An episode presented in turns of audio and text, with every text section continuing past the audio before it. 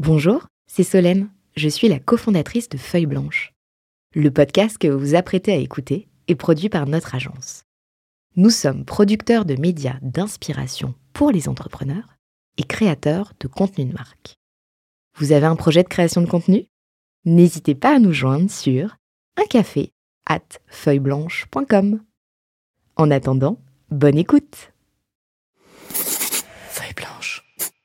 Avec Olivier et Solène, on se demandait comment faire pour euh, faire revenir euh, nos invités mythiques du Next 40 euh, dans les studios après les avoir déjà eus. On avait deux options. la première, c'était de réinventer un nouveau format juste pour eux, ce qui ne manquera pas d'arriver. L'autre option, mais ça demandait un peu de travail de leur part, c'était d'attendre qu'ils sortent un ouvrage. C'est le cas de mon invité que j'ai le plaisir de retrouver, Alexandre Pachulski. Bonjour. Bonjour Thomas. Tu es euh, du coup l'auteur, en plus d'être entrepreneur de Talentsoft, de Startup Story. Alors tu es un, auteur prolixe, euh, c'est pas ton premier ouvrage. Je me rappelle notamment euh, de l'IA expliqué à travers les films. Pardonne-moi pour le titre exact. Mais donc Startup Story, le guide pop culture de l'entrepreneuriat, où finalement on va apprendre à choisir son équipe façon Ocean's Eleven, apprendre pour modèle Björk ou Queen pour définir son produit et le créer, euh, ou encore s'inspirer de Top Gun pour euh, sa culture d'entreprise. Donc, allé chercher dans les séries, dans le cinéma, on a bien compris que c'était des gros centres d'intérêt, mais aussi dans l'univers musical, pour expliquer la vie et peut-être aussi la réussite, c'est l'idée, j'imagine, d'une entreprise à travers ces exemples, du coup, qui nous parlent tous et qui nous permettent peut-être de mieux mémoriser euh, une fois dans l'action. Donc, c'est bah, tout l'enjeu euh, d'aujourd'hui, c'est qu'on essaie de faire un résumé. Euh, relativement complet de ce fabuleux ouvrage. Je te propose d'en discuter dans un instant. 40 nuances de Next. Next 40 comme vous ne l'avez jamais entendu, animé par Olivier Mathieu et Thomas Benzazon. Ils sont 40, 40 entrepreneurs, 40 champions de la tech française. Comment sont-ils arrivés là? À quels enjeux font-ils face? Quels sont les ressorts qui les ont forgés? Je suis Thomas Benzazon, cofondateur du Brain Studio Feuille Blanche, et avec mon compère Olivier Mathieu, cofondateur de Price Minister, DG du Fonds 2050, président de The Camp et vice-président de France Digital, nous vous plongeons dans l'univers de ces entrepreneurs d'exception et les coulisses du Next 40. Ils répondront à nos questions, à celles d'invités surprises, tout comme à nos partenaires que sont La Tribune, Madines, France Digital, La French Tech et Neuflis OBC. Vous en voulez plus? Abonnez-vous sur vos plateformes de podcast préférées. N'hésitez pas à nous laisser un commentaire, à nous donner les fameuses 5 étoiles pour ensemble exploser les algorithmes et faire rayonner les entrepreneurs. On résume, 15 années de croissance, 600 collaborateurs, plus de 2000 clients basés dans 130 pays, 11 millions d'utilisateurs, près de 100 millions de dollars de chiffre d'affaires annuels. Alors ça, c'est des chiffres. Il n'y a pas que les chiffres qui comptent, mais ça permet euh, de légitimer, euh, on espère, les, conseils que tu peux euh, proposer dans Startup Story. ce que je te propose, bah, un peu à l'image de l'ouvrage, c'est qu'on commence par les débuts qu'on a tous vécu et qu'on aille presque jusqu'à la session. Que tout le monde ne vit pas que tout le monde ne vivra pas. Et euh, euh, mais du coup balayer comme ça toute la vie d'un entrepreneur à travers son entreprise. Donc si on démarre par le début le démarrage il y a plusieurs chapitres. Moi je voudrais te proposer de commencer avec la notion d'opportunité comment on apprend à les reconnaître. Pour ça tu es allé chercher chez Lelouch. Pas dans un pas dans deux films mais en fait dans, dans, dans tout. Tout le louche j'ai commencé, euh, outre le fait que le cinéma de Claude Lelouch euh, ait beaucoup de ramifications aussi euh, familiales, je trouvais intéressant dans son cinéma le fait de, suivre la vie des gens et comment la vie des uns va croiser celle des autres. L'opportunité, c'est la définition même, c'est un croisement. c'est vraiment, pour moi, je vois ça comme des panneaux indicateurs, avec cette question qui va se poser, parce que c'est trop facile de savoir qu'il n'y a pas marqué opportunité dessus. C'est un signal qui nous a envoyé. Il va falloir apprendre à décoder ce signal et se dire tiens, c'est un appel ou euh, tiens, c'est du bruit. Et il y a évidemment, alors là, je vais déjà décevoir les, potentiels lecteurs euh, du livre, il n'y a pas de recette magique. Euh, par contre, on, chacun dispose de sa propre recette et il faut apprendre à, l'appliquer au bon moment. En ce qui me concerne, Talentsoft, c'est né d'une demande qui m'a d'abord ennuyé Donc un signal d'un ancien client de ma première entreprise euh, qui me demande de, l'aider, d'aider sa DRH sur les entretiens d'évaluation au moment où moi j'ai une boîte de conseil RH où je fais pas du tout de logiciel. Donc je lui dis non une première fois en disant bah, c'est, très cool. Il se souvenait que j'avais fait de l'informatique. Je lui dis c'est pas mon job. La deuxième fois, je lui redis non, c'est très sympa, mais c'est toujours pas mon job. Là, c'est une opportunité qui va quand même frapper plusieurs fois à la parce qu'il insiste. Et alors, amusant, parce que euh, difficile de, le voir comme une opportunité au démarrage. La troisième fois, il me tord le bras, en fait, et il me dit euh, Bon, bah, de toute façon, j'ai dit au comité de direction que tu le ferais, donc euh, t'as plus le choix, c'est ça, ou en gros, on bosse plus ensemble. Et vu que j'avais besoin de bosser avec lui, j'ai dit Bon, bon, bah, fine. Alors là, typiquement, je peux pas me vanter d'avoir perçu une opportunité, puisque j'étais un peu forcé. Par contre, ce qui est intéressant, c'est de se dire, bon, bah, puisque l'univers frappe plusieurs fois à ma porte, il y a sûrement quelque chose derrière ça. Et là, je commence à me poser la question, mais alors quel est le problème et autres? Et là, c'est à ce moment-là où euh, le, louche intervient et euh, Jean-Stéphane Narcisse, qui est un de mes anciens clients, recroise mon chemin, on déjeune ensemble, je lui raconte, lui-même recroise le chemin d'un collègue d'il y a 15 ans avec lequel il commençait à penser à réfléchir à une entreprise. Et voilà, donc en fait, une opportunité, c'est pas écrit dessus, c'est simplement qu'à un moment donné, quand il y a une résonance avec un moment de sa vie, quand on entend cette petite musique intérieure qui te dit tu dois écouter quand même, pas trop la, pas trop la tête finalement, qui souvent dit non, qui souvent a peur, qui souvent c'est pas dans mon schéma, c'est pas moi, mais en fait plutôt plus du côté du cœur et de se dire il y a un appel, il y a quelque chose.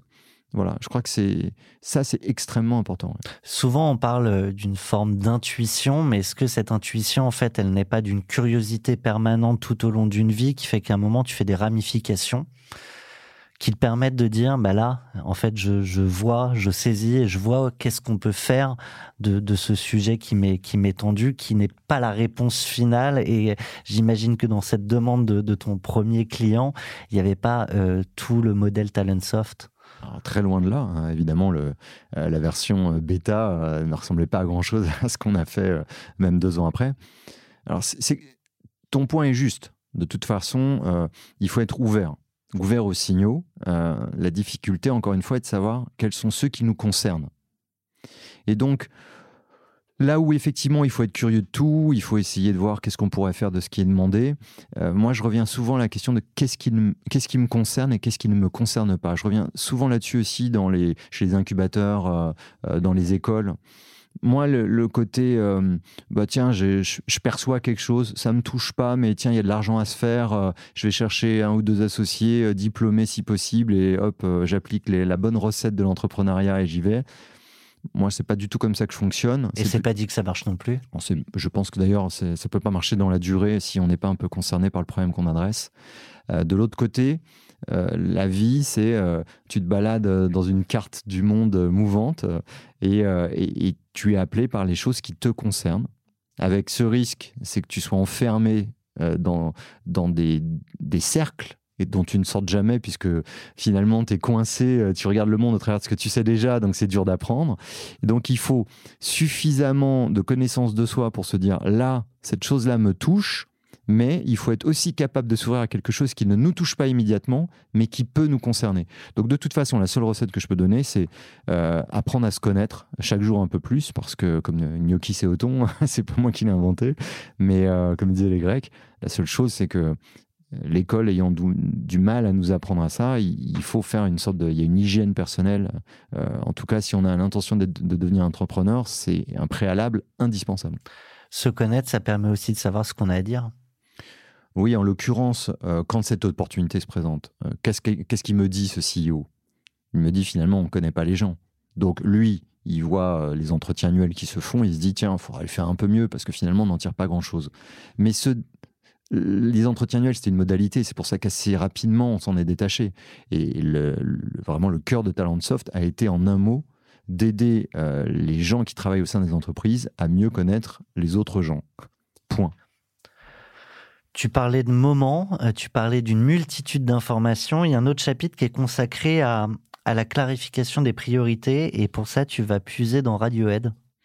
Oui, parce que, alors Radiohead, alors là tu vois, euh, parfaite transition, s'il y a bien un groupe curieux, je pense qu'on on, peut aimer ou pas Radiohead, mais on peut pas enlever à chacun de ses membres d'être d'une curiosité euh, insatiable. Euh, c'est des, des, fous d'ailleurs, hein, des obsessionnels. Quand à un moment donné ils découvrent quelque chose, ils font trois albums sur le sujet avant de, de virer complètement à 180 degrés de partir ailleurs. C'est important parce que donc ils sont créés, Pablo Oni c'est 93, le premier album de Tom York euh, solo, c'est 2006. Donc entre, ils font OK Computer, euh, euh, Amnésiaque, donc des chefs-d'œuvre. Mais à un moment donné, il a envie d'explorer autre chose et il n'est pas exactement en phase avec ses alcoolites. Il n'y a pas de rupture, mais il a besoin d'aller respirer. Il y a une envie. Il y a une envie et une envie, comme dans certains films ou séries, un peu de déambuler, d'errer, de, s'ouvrir. On, je pense qu'on va beaucoup répéter ça, mais s'ouvrir à de nouvelles perspectives. Et c'est pas facile quand on a deux associés de se dire à ce moment-là de ma vie, j'ai envie de m'intéresser, comme je l'ai fait en 2018, euh, à l'éducation. Euh, s'intéresser à d'autres domaines, d'écrire dessus, de, de, donner des conférences dessus. J'ai été me former sur des choses qui n'avaient rien à voir avec le SIRH. Comment t'expliques ça à un moment donné à tes collaboratrices, collaborateurs? Je vais me faire former sur un truc qui n'a rien à voir ni de près ni loin. Bah, les gens disent bah, bonnes vacances. non, non, je bosse là. C'est une question de priorité. C'est que priorité personnelle? Mais tu sais moi le, pro perso. Euh, un moment. C'est mêlé. Bah, bah, c'est une vie. En tout cas, quand tu es entrepreneur, des choses t'attirent. Euh, et je, doute fort du fait que ça ne puisse t'attirer que professionnellement. Il y a toujours une résonance personnelle. Je pense que quand tu es entre guillemets, les bons, et avec des énormes guillemets, hein, parce qu'on pourrait faire une émission entière, c'est quoi être bon. Mais en tout cas, c'est pour moi une forme d'alignement. C'est quand tu vas euh, agir en allant puiser sur des choses profondes, euh, enracinées, incarnées. C'est là où tu déploies 100% de ton énergie. Donc la priorité, euh, elle évolue. Hein. Si quiconque nous écoute est en couple, je pense que tout le monde le comprend assez bien. La cause numéro une des divorces, c'est des priorités qui changent. Je vois pas bien pourquoi en 15 ans, avec deux associés, on n'aurait pas ce problème-là. Donc à un moment donné, la clé, bah, comme dans les couples, c'est la communication et l'écoute. Tu dis la vérité, tu dis à ce moment de ma vie, j'ai envie, j'ai besoin d'autre chose. Par contre, j'ai pas envie de partir, t'es en soft. Donne-moi un peu d'air, et fais-moi confiance et je vais voir ce que je ramène avec ça. Et quand on se fait suffisamment confiance, euh, bah, ça peut fonctionner en tout cas ça a bien fonctionné pour nous trois. Il y a ça me fait penser à, Mathieu Nebra et, Pierre Dubuc d'Open Classroom qui, qui racontent ça en fait que régulièrement dans leur vie d'association, ils ont d'ailleurs changé de poste au sein de l'entreprise entre le produit et puis on intervertit le marketing, etc. Sur le papier, c'est très beau. Euh, on connaît plein d'entrepreneurs en association et à un moment, euh, ça peut faire des grosses frictions euh, aussi, justement, entre les priorités personnelles et un focus euh, sur là où on a dit qu'on irait. On a connu ça aussi. la perte d'un être cher qui te chamboule complètement. un mariage qui est plus joyeux, qui te chamboule aussi parce que. Chamboule ton agenda, oui. Voilà, ton agenda. Et puis, à un moment donné, tes, tes priorités vraiment très, très, très personnelles et intimes. Donc, euh, c'est extrêmement compliqué. Tu vois, on a changé de job euh, finalement pas mal avec Joël. Euh, il avait la R&D, j'avais le produit, puis après on s'est associés tous les deux et on a regroupé le produit et la R&D, puis après on a rechangé. tant que tu te parles, encore une fois, ce qui revient à la communication, ça va bien. La, problématique, c'est que quand tu es 600, comment est-ce que tout le monde est obligé de s'adapter à ça? Est-ce que c'est propice? Est-ce que tu fais un caprice? Alors tu tu fais des efforts. Parce ça, que tu le sais après si c'est un caprice, non? Ah, Oui et non. Euh, encore une fois, moi, moi, j'ai mille défauts, mais j'ai le souci d'essayer d'être honnête avec moi-même et avec les autres. Euh, quand tu sais que quelque chose est important pour toi, je ne suis pas sûr que ce soit un caprice. Là où ça devient un caprice, c'est quand ça devient négatif pour les autres. Donc tu es toujours dans une forme de négociation entre ce qui compte pour toi et ce dont les autres ont besoin. Et évidemment que tu commets plein d'erreurs, évidemment qu'il y a des consensus imparfaits, évidemment tout ça. Mais tant que tu le dis aux autres, et en tout cas je l'ai toujours fait en disant, moi j'en ai assez de ça, j'ai besoin de m'aérer, je vais tenter ça. Mais il faut avoir en tout cas l'honnêteté et l'écoute de la part des autres. Euh, et il faut toi que tu écoutes les autres qui quand ils te disent, bah, c'est super Alex, mais en l'occurrence ça marche pas, le caprice c'est d'insister. Si tu dis, ah bah désolé, bon bah on va faire encore autre chose, tu peux pas changer tous les trois mois, c'est pas vrai, ça c'est un mensonge aussi. En réalité, tu ne peux pas non plus faire 15 ans euh, la même chose au même endroit. C'est un autre mensonge. Donc, il faut accepter euh, la flexibilité, l'adaptabilité et que tout soit toujours mouvant. Oui, c'est plus compliqué, mais l'inverse est impossible. Ou à un moment accepter de se dire que on n'est plus au bon endroit et qu'on ira peut-être faire autre chose. C'est valable pour l'entrepreneur comme pour, euh, pour un collaborateur. Mais ça, on, et ça fait peur. On, y hein, reviendra, je crois, bien sûr. Ça fait peur. Parce que tu te dis, en gros, je suis dans la merde là. Qu'est-ce que je vais faire? Comment je vais faire? Mais ça change pas la vérité du truc. Euh, tu évoques aussi la, notion, c'est tout un chapitre euh, sur euh, le fait de ne pas lutter contre sa nature. Et alors là, pareil, on va l'épuiser dans une sacrée quête, celle du Seigneur des Anneaux. Oui, j'ai adoré ce film. D'ailleurs, c'est énormément de personnes qui l'ont repris en conférence. Hein, là aussi, je n'ai pas inventé. C'est la notion de communauté, on l'a bien comprise là. C'est-à-dire que c'est pas la personne de petite taille, elle, est moins, c'est moins spectaculaire que Gandalf. Donc c'est moins bien. On va valoriser le magicien parce qu'il envoie des éclairs. Sauf qu'il y a des moments qui sont très bien montrés dans le film. C'est pas Gandalf qui fait la blague. Tu as besoin de la personne de petite taille. Euh, même chose. Et même de son copain. Exactement. Donc en fait, il n'y a pas de mieux ou de moins bien. Il y a des gens qui sont à un instant donné appelés à être ceux qui vont régler la situation. Et je trouve que la période que l'on vit actuellement euh, érige vraiment ça en vérité absolue. On a besoin de tout le monde. Et tout le monde ne va pas se révéler au même moment. Un bon manager, un bon entrepreneur, c'est quelqu'un qui va se dire, voilà ma communauté, maintenant, compte tenu de ce qu'on vit, un, comment j'essaie de l'analyser de la façon la plus pertinente possible, et deux, quelle réponse j'apporte en allant chercher des gens euh, qui n'étaient pas les héros d'hier, qui vont être les héros d'aujourd'hui, qui ne seront pas les héros de demain, alors, du point de vue égotique, il faut, l'accepter, mais la vérité, c'est que tout le monde n'est pas utile tout le temps au même niveau d'intensité. Alors justement, quand on a fait une certitude, même si les certitudes sont amenées à évoluer jusqu'à ce qu'elles soient contredites, euh, c'est bien, tu en as fait un chapitre, c'est bien qu'il y a des moments où ça a dû frotter sur, sur des sujets comme ça. Évidemment, d'abord parce qu'on est en France, et que d'abord, les entreprises qu'on adresse sont majoritairement euh, éduquées autour de la notion de top talents, de high performers. Euh, toutes les grilles d'analyse des talents qu'on nous demande, c'est euh, quelles sont les personnes en haut à droite et on va les, pour le coup, les déifier, euh, formation, rémunération et tout. Et celles qui sont en bas à gauche, euh, caca, euh, bon, bah, on va essayer d'en virer 10%. Bon, j'exagère, mais c'est pas très loin de ça quand on trouve en tout cas le marché en 2007. Ah, c'est un peu le, sujet que tu évoques dans, un autre chapitre sur les ressources humaines, mais avec cette notion de performeur, où tu vas puiser chez Sting, dans les impressionnistes aussi oui, parce que pour le coup, les impressionnistes sont tous les reclus euh, euh, du mouvement euh, de la peinture, parce qu'ils ne correspondent pas au canon de, l'époque. Donc, on les refoule des expositions, et puisqu'ils sont refoulés mais ont envie de s'exprimer, ils se regroupent, ça crée l'impressionnisme, et avec l'influence considérable qu'il y a derrière. Donc ça veut dire que ceux qui sont en bas à gauche du cadran, qui rentrent pas dans les cases en gros, sont peut-être les stars de demain.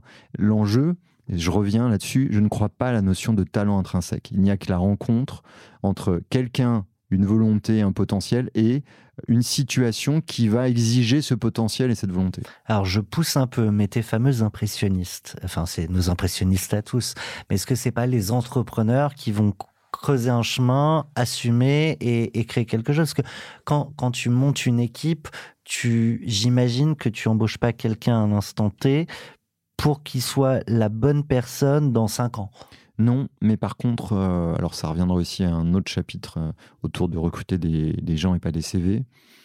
Euh, évidemment que tu essayes de répondre aux problématiques du moment, mais il y a deux façons d'y répondre.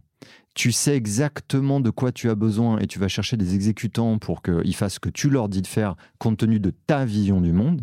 Et il y a j'ai un problème et je vais recruter des gens qui sont, je reviens sur le mot, concernés par ce problème et dont je pense qu'ils ont quelque chose à apporter, même si je comprends pas bien quoi exactement. Et c'est ça la bonne nouvelle. C'est que si tu ne recrutes que des gens dont tu comprends ce qu'ils peuvent apporter, bah en fait, tu es limité par ta compréhension. C'est Steve Jobs qui disait, bon, qui n'était pas exemple de défauts managériaux, mais qui disait, si tu recrutes des gens plus intelligents que toi, c'est précisément pour qu'ils te disent quoi faire. Donc, oui, Thomas, en fait, on va parler d'équilibre euh, tout le temps. Où est l'équilibre entre recruter des gens qui n'ont rien à voir avec la choucroute, mais tu dis ah c'est génial, je comprends rien de ce qu'ils font, ça doit être super. Bah non, quand même pas. Mais euh, recruter que des gens dont tu comprends ce qu'ils font, ça va pas marcher non plus. Donc euh, voilà. Tu parlais de recruter des gens concernés euh, sur, sur cette partie, et tu l'as très bien dit, recruter des gens, pas des CV. Là, tu vas puiser dans, dans les incorruptibles. Oui, j'adore la séquence, bon, comme toutes les séquences où on construit des castings, euh, cette séquence du film où on voit Elliot Ness bâtir son équipe, il commence par Shane Connery, donc qui est quand même un, flic euh, qui va être euh, à la retraite très prochainement, qui vont ensuite chercher un comptable, alors là pour le coup qui a jamais manié une arme à feu de sa vie, un flic d'origine italienne ou irlandaise, je sais plus d'ailleurs. Andy Garcia. Ouais, Andy Garcia, assez sanguin, donc c'est des gens qui ont pas grand chose finalement à voir entre eux et qui sur le pas des copycats d'Eliot Ness en tout pas cas. du tout. Et ce ne sont pas a priori des gens, euh, sans jeu de moquin, les mieux armés pour répondre à la mission d'Eliot Ness. Mais un, ils sont tous touchés d'une façon ou d'une autre par la notion de corruption et la valeur honnêteté et d'intégrité pour des raisons différentes et ils sont prêts à un c'est suffisamment important à ce moment de leur vie, à ce croisement de leur vie, dont on revient sur le louche, ce croisement, pour qu'ils mettent leur énergie en commun pour combattre Al Capone. On parle produit avec plaisir. Et, euh, et peut-être euh, du film The Social Network euh, pour le chapitre Design le produit dont tu as besoin. Ouais, alors bon, on voit très bien, pour ceux qui connaissent un peu la vie de Zuckerberg, là aussi, euh, euh, c'est comme Steve Jobs, euh, je vais citer Facebook, pas non plus en modèle absolu de tout, mais en tout cas, le film est intéressant. ça permet d'avoir des références communes. et puis, de toute façon, quoi qu'on en pense, quand tu as plus, plus d'un milliard d'utilisateurs, ça mérite qu'on y, on y passe quelques minutes. Produit, oui. en fait, à la base, Zuckerberg, c'est très très bien montré dans le film, c'est un peu un nerd, un gars euh, refoulé euh, qui, euh, pour draguer les filles d'Harvard et un peu s'incruster aux soirées, va finalement créer un réseau social. Donc lui, il se fait quoi? Bah, Il essaye de résoudre son problème avec une innovation. Et cette innovation deviendra l'outil qu'on connaît. Moi, je crois beaucoup à ça. Quand je crée Talentsoft, encore une fois, moi, j'ai beau être diplômé, j'ai toujours été autodidacte. Je sors d'un doctorat, je me retrouve à la tête d'une boîte de conseil RH. Je commence à comprendre ce que je fais à la tête d'une boîte de conseil RH. Je fais un, éditeur logiciel.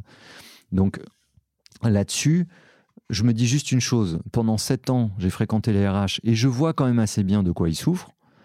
Je me retrouve à faire un logiciel. Qu'est-ce que je vais faire? Bah, Le logiciel euh, dont j'aurais eu besoin quand il s'agissait que je les aide. C'était pas beaucoup plus compliqué que ça. Je te mentirais, Thomas, à te dire que j'ai fait des études de marché pendant deux ans avant de créer Talentsoft, que j'avais fait un benchmark de la mort. C'est faux. Je dis pas qu'il faut pas faire de benchmark. Je dis, moi, je l'ai pas beaucoup fait.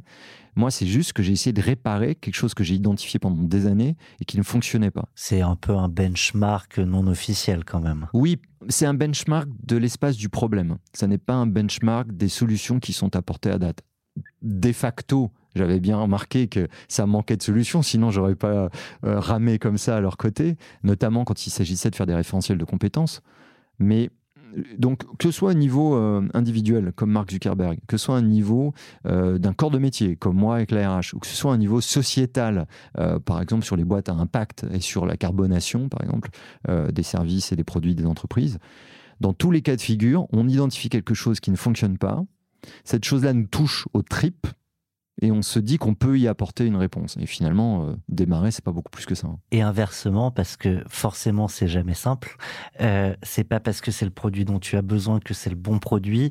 Et donc là, on arrive à cette notion de pivot versus garder le cap. Et en fait, les deux sont pas forcément incompatibles c'est pas du tout incompatible. Je prends souvent, euh, c'est Armand Hatchuel qui était mon professeur euh, dans mon jury de thèse qui disait il n'y a pas de a pas de grande théorie sans petits exemples. Alors là, je donne un petit exemple euh, pour la notion de pivot et de cap.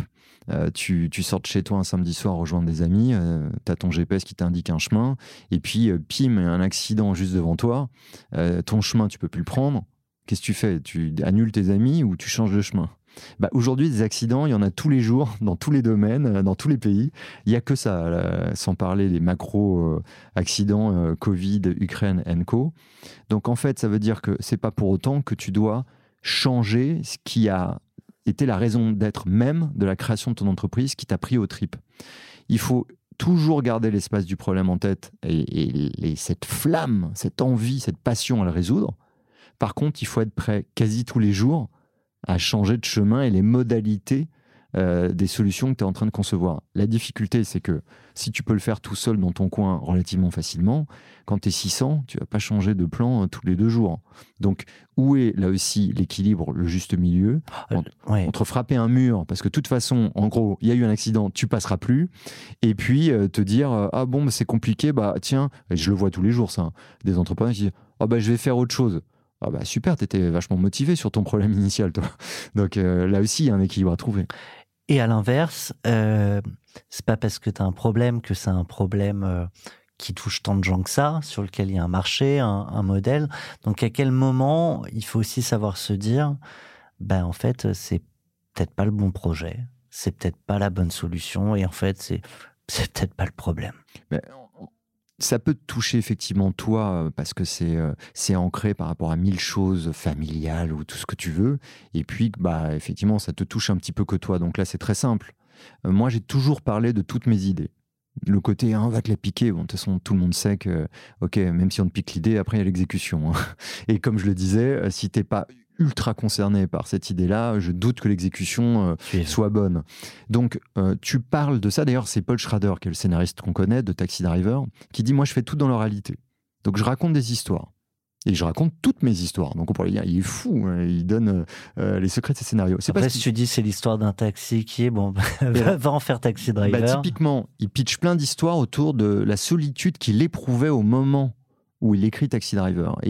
Et, en fait, cette solitude-là, il voit une métaphore dans les chauffeurs de taxi qui errent dans New York seuls dans leur véhicule. Mais c'est une métaphore à la base d'un état personnel. Il raconte l'histoire.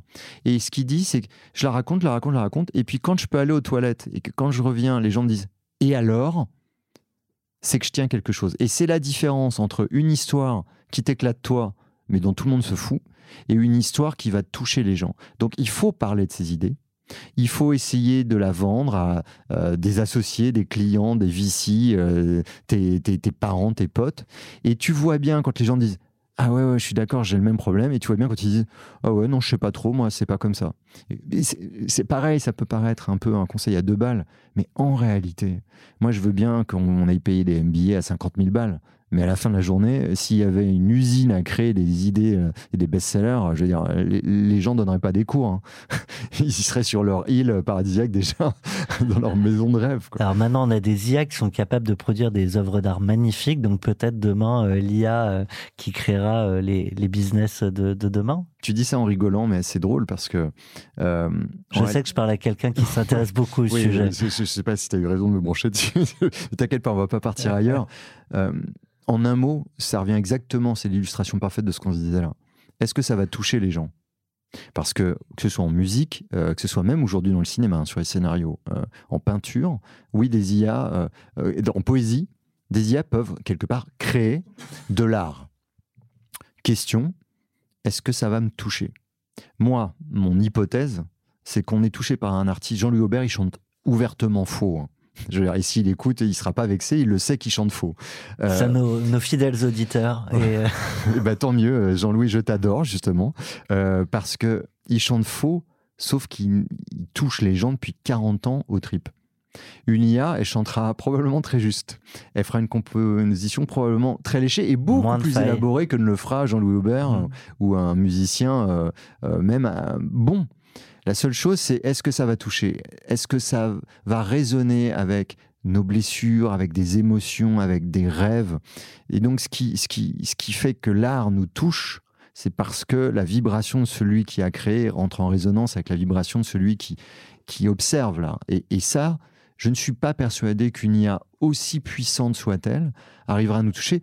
Encore une fois, on se marrera si dans 10 ans, on, Moi, je pense qu'on va se marrer. Mais, je, pense, je pense qu'on va se marrer parce que, alors l'art, il y a ce que l'artiste veut donner, mais après, il y a ce que chacun reçoit et on reçoit pas tous la même chose.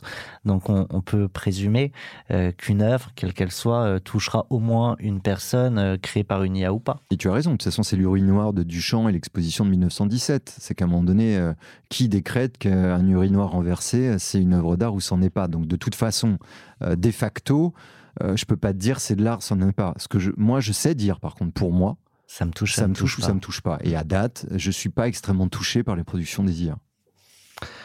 toute cette interview a été produite et pensée par une IA. pas moi qui parle, ce n'est pas moi.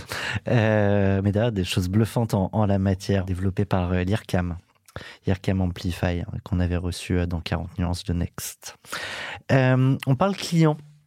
Euh, un, sujet, je trouve intéressant, euh, surtout au démarrage d'une boîte, euh, c'est cette idée qu'il faut oser choisir ses premiers clients. Et c'est vrai qu'au démarrage, on dire, on n'a pas toujours le choix. En fait, si. Alors, oui, alors ça, la notion de, du, arbitre et du choix, là aussi, c'est une émission à part entière. Nous, on, a eu un client, donc qui le client dont, je parlais, qui, était, qui précédait la création. Et après, pendant 18 mois, on n'a pas eu le deuxième. D'accord? Donc, euh, le côté choisir ses clients pour des gens qui ont attendu 18 mois avant d'avoir le deuxième, euh, bon. Néanmoins, un client, c'est une trajectoire. Un client, c'est des demandes, c'est des attentes, euh, c'est des objectifs qui sont fixés. Si tu choisis un client parce qu'il représente un chiffre d'affaires et que ce qu'il te demande de faire n'est pas congruent avec l'objectif, le cap qui est le tien, tu vas faire un détour. Donc il y a. Euh, On a vu avant qu'on pouvait quand même faire des détours. Exactement. Donc tu as. Euh, je comptais m'arrêter à 20 km. Ah, bon, bah, je vais m'arrêter à 40. Puis tu as. Ah, bah tiens, je voulais descendre à Marseille. C'est super, je vais aller à Lille. Ben, en fait, euh, là, ça te fait rire. les gens ne voient pas dans le studio, mais tu rigoles. En réalité, c'est ça, choisir ses clients. C'est choisir sa destination. Donc ça a beau faire briller les yeux. Et je peux t'assurer qu'on a commis un paquet d'erreurs là-dessus. Parce qu'à des moments de ta vie, il faut juste payer les salaires. Donc tout ce que je raconte est bien gentil, mais il faut payer les gens à la fin du mois. Donc quand tu as une somme substantielle d'argent qui peut t'arriver, c'est supra dur de pas aller la chercher. Le problème, c'est le court terme et le moyen terme. C'est qu'à court terme, ça va sauver tes salaires, à moyen long terme, ça peut tuer ta boîte. Parce que si ces clients-là, et plus ils ont demandé d'argent, plus ils vont te mettre de poids, ils te demandent de réaliser, sur un logiciel en l'occurrence, euh, ils te changent ton plan produit. Ce qui se passe, c'est très simple. Tu as un client qui te dit faut aller à gauche, et tu as les 999 que tu as signé avant qui dit oui mais c'est bizarre parce que nous que tu vas signer demain. Euh, euh, et donc en fait tu te retrouves à, essayer de satisfaire un client et d'insatisfaire tous les autres. Je doute que ta, ta boîte en survive et je peux vraiment malheureusement dire on a choisi parfois des clients qui nous ont sauvés nous ont aidés, euh, je pense à la Française des Jeux notamment, et si Pierre-Marie nous écoute, il se reconnaîtra. En 2008, ils changent positivement notre trajectoire, et d'autres clients que je ne citerai pas euh, auraient pu nous tuer, et c'est pas de leur faute. C'était à nous de pas les signer. Par contre, effectivement, il y a des clients qui sont dangereux. Tu, dans ce chapitre, je crois que tu parles de Philippe Laville. J'ai plus la métaphore en tête.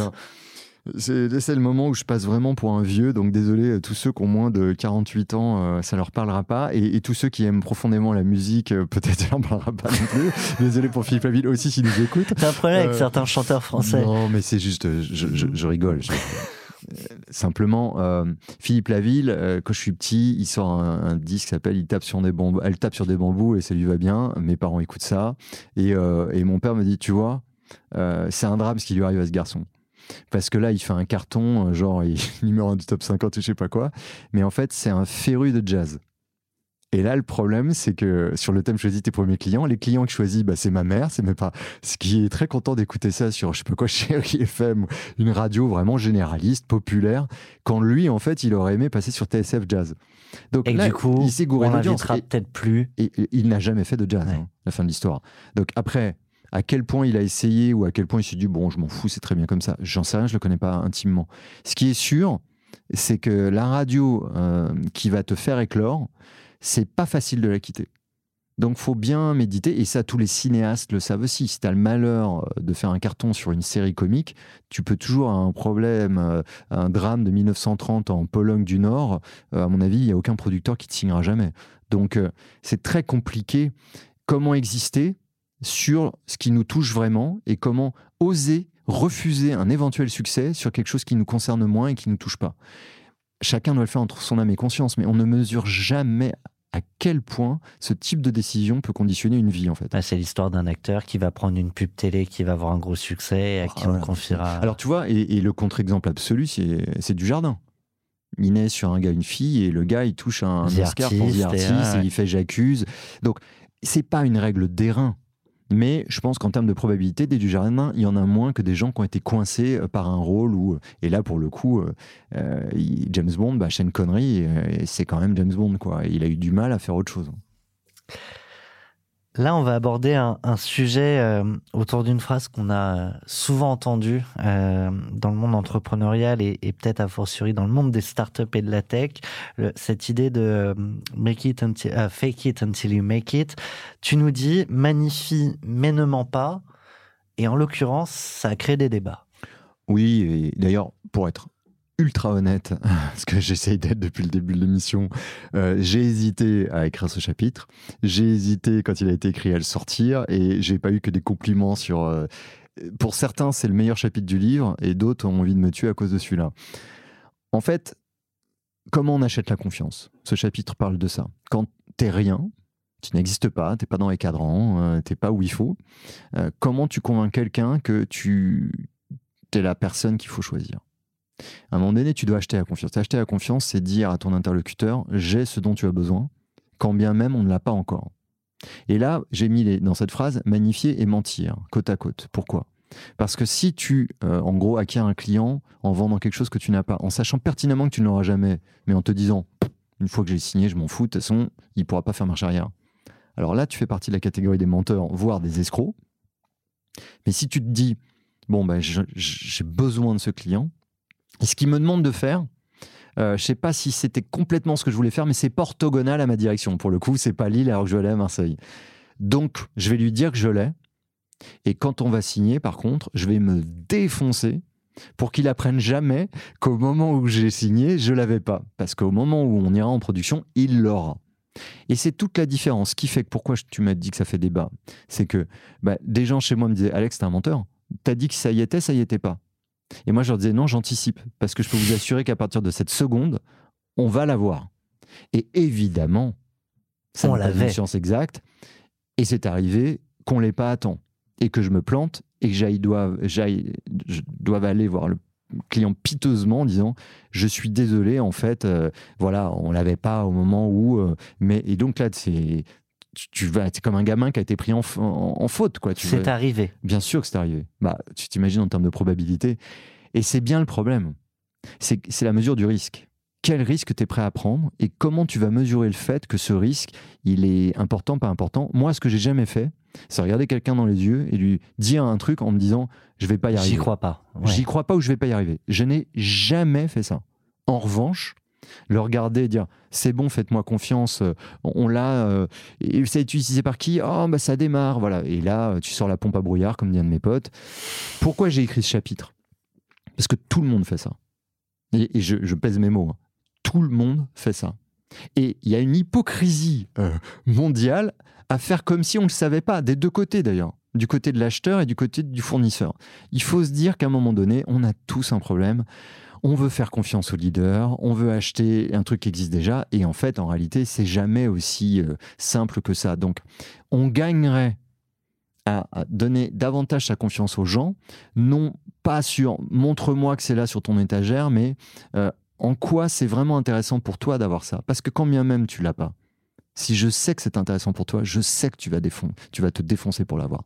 Et donc c'est intéressant de corréler ce chapitre au précédent sur les CV sur les, Parce que ça marche aussi un peu avec cette notion de je fais confiance à l'homme et à l'équipe. Tout à fait. Et pas à ah bah. ce qui est déjà réalisé. De toute façon, moi, ça, c'est ma ligne de conduite pour le coup. C'est comme ça que je conduis ma vie. Non, c'était plutôt sur, euh, sur le fait de dire à un moment donné, euh, on, doit être capable en tout cas euh, de bâtir un climat de confiance et on doit être capable de voir si le sujet qui est sur la table concerne vraiment et le fournisseur et l'acheteur. Parce que je t'assure que pour un acheteur, il y a vraiment moyen de savoir que ce dont tu es en train de parler, en fait, le fournisseur s'en fout. Quoi.